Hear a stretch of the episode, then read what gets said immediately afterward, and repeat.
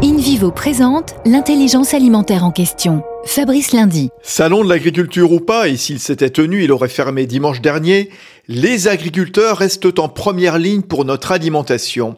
Charlotte Delattre, vous êtes la directrice de la communication du groupe InVivo. Ils n'ont jamais baissé les bras depuis un an, le début de la crise. Oui, alors vous parliez du salon de l'agriculture. C'est vrai que l'année dernière, on a souhaité mettre les agriculteurs à l'honneur avec une exposition photo euh, qu'on a appelée euh, Agriculteurs le jour et la nuit pour montrer la diversité du monde agricole. Bon, InVivo tient à les remercier les agriculteurs effectivement parce que euh, ils sont au rendez-vous depuis un an. Euh, ils ont vraiment euh, participer à la continuité de la chaîne alimentaire durant toute cette année de, de crise Covid. C'est vrai que c'est une profession qui, est, qui peut être beaucoup critiquée.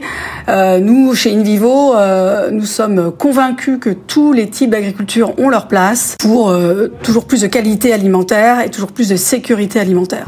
Merci Charlotte Delattre. Union nationale des coopératives agricoles françaises, InVivo s'engage pour la transition agricole et alimentaire vers un agrosystème résilient.